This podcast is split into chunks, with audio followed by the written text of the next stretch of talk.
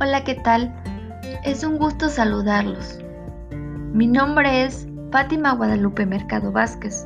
Actualmente estoy estudiando la licenciatura en Pedagogía. Les doy la más cordial bienvenida a este podcast, en el cual les hablaré de las fases del modelo instruccional, el cual es un tema muy interesante, de suma importancia y muy enriquecedor para este labor docente.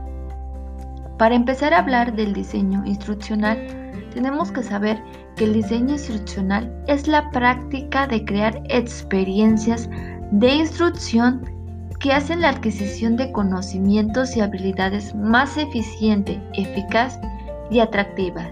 Este modelo consta de cinco fases, la cual tiene un acrónimo ADIE, que significa A de análisis, de diseño y desarrollo y de implementación y E de evaluación.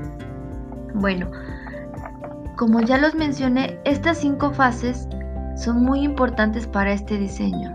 Para empezar, la fase, la primera fase, que es el análisis, es la base de las fases de este diseño, en el cual en esta fase se define el problema, se identifica la fuente del problema y se determinan las posibles soluciones. Se utilizan diferentes métodos de investigación, tal como el análisis de sus necesidades. Estos productos serán los insumos de la fase del diseño. Se trata de una evaluación de las necesidades que permite identificar el perfil del estudiante como las condiciones contextuales que pueden incluir el proceso de enseñanza-aprendizaje, en el cual se debe tener en cuenta varios aspectos, como el problema y las metas de aprendizaje, el perfil de los involucrados, análisis de las tareas, tiempo disponible, la identificación de la solución de formación, la descripción de los criterios de evaluación y medición del logro, escoger los medios y el sistema de hacer llegar la información, así también como los recursos disponibles, ya sea financieros, humanos y materiales. Pero también el papel del docente es muy importante y debe ser riguroso en aras de transmitir la exactitud de la búsqueda. Debe ser coherente entre lo que explica y lo que lleva a práctica entre lo que ofrece y lo que demanda el estudiante. Debe ser flexible para que así los caminos permanezcan siempre abiertos y no se convierta en un sendero único. Debe también disponer de tiempo, en todo momento su presencia, su tiempo y su apoyo para que el estudiante se encuentre seguro en el medio y se entregue a su vez. La fase número 2 que es el diseño. En esta se desarrolla el programa atendiendo a ciertos principios didácticos, acorde a la naturaleza epistemológica, acerca de cómo se enseñan y cómo se aprenden los contenidos. En esta fase es primordial tener en cuenta o redactar los objetivos de la unidad o ya sea el módulo. Debemos diseñar el proceso de evaluación, seleccionar los medios y sistemas para hacer llegar esa información, determinar el enfoque didáctico general, planificar la formación, definir las partes o el orden de los contenidos, diseñar las actividades de los alumnos e identificar los recursos permanentes. Pero también el diseño institucional se nutre de varias áreas, ya sea las ciencias sociales, la psicología, que a través de diferentes estudios individuales, las teorías de las conductas humanas, como es la constructivista, conductista, entre otras. Las tecnologías del campo de la información, ya sea las computadoras, los programas, los multimedios, las telecomunicaciones, entre otros. Pasamos a la fase número 3, que es el desarrollo. Bueno, en el desarrollo vamos a elaborar, elaborar los planes de la lección, así como los materiales que vamos a utilizar en esta fase. Se elabora la instrucción, los medios que se utilizarán en la instrucción y cualquier otro material necesario como los programados.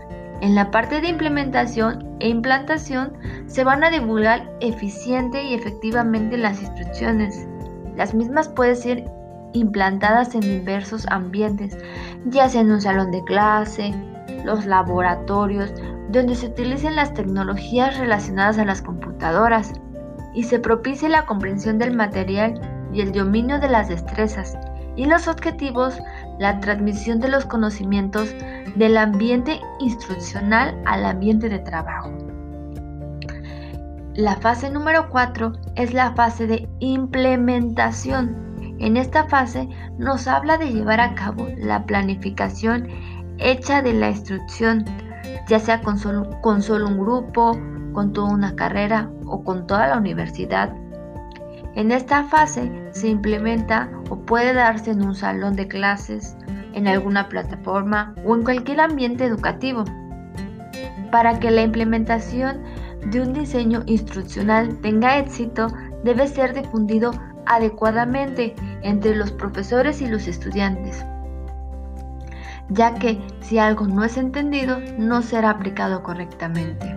El propósito de esta fase es concretar el ambiente de aprendizaje involucrar a los estudiantes implica el plan de aprendizaje dirigido hacia los maestros y alumnos, donde emerge la construcción real del conocimiento por parte del estudiante. El plan de preparación para los maestros debe ser facilitar las estrategias de enseñanza, así como los recursos de aprendizaje que han desarrollado en las fases previas. Y por último, pasamos a la fase de evaluación. En esta fase se evalúa y se verifica la efectividad de la instrucción y los hallazgos que se utilizan para tomar una decisión final, tal como continuar con el proyecto educativo o mejorar mediante materiales instruccionales. Esta última fase de intención o retroalimentación, el alumno puede practicar los conceptos y aplicarlos en situaciones fuera de clase. Para que pueda llegar a esta fase es necesario que haya realizado un análisis de los conceptos y los haya adquirido eficientemente. Los maestros comúnmente se quejan de que los alumnos no llegan a esta fase, en la cual pueden poner en práctica en la vida real la teoría aprendida en el salón de clase. Una de las razones por la cual no se llega a esta fase es porque no, no llegaron a practicar las cinco fases necesarias y no se dio el tiempo necesario al alumno para razonar y adquirir el concepto.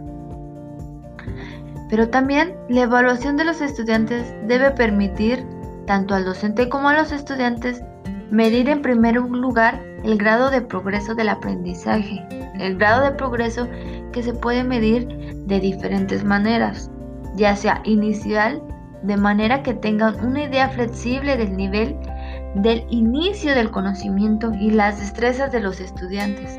Sería una evaluación previa, durante. La acción docente a intervalos establecidos, ya sea en la fase de diseño o en la planeación. Y por último, al, al finalizar la acción docente, sería una evaluación sumativa o una evaluación acreditativa. La evaluación también puede ser explícita y clara. El modo y los criterios de evaluación deben ser claros, públicos y conocidos, válidos lo cual mide lo que se ha a marcar o lo que se debe de medir. Consistentes. Se obtienen en ella de forma constante información sobre el cambio que queremos medir. Flexible. Emplea un método diverso que necesita diversidad. Justo. Los, los medios o los mismos criterios para los evaluados. Coherente no está asociado a la metodología del curso ni del medio en que se ha empleado en la acción docente. Constructiva, pensando para aportar los elementos de la construcción que hace que el estudiante adquiera ese conocimiento. propia. El docente debe facilitar al estudiante que éste se pueda autoevaluar. Informativa, ya que la evaluación forma parte del proceso de aprendizaje y se realiza durante el proceso de aprendizaje. Pues bueno, estas fueron las cinco fases del modelo instruccional. Espero les haya gustado y les haya servido de mucho. Me despido. Hasta luego.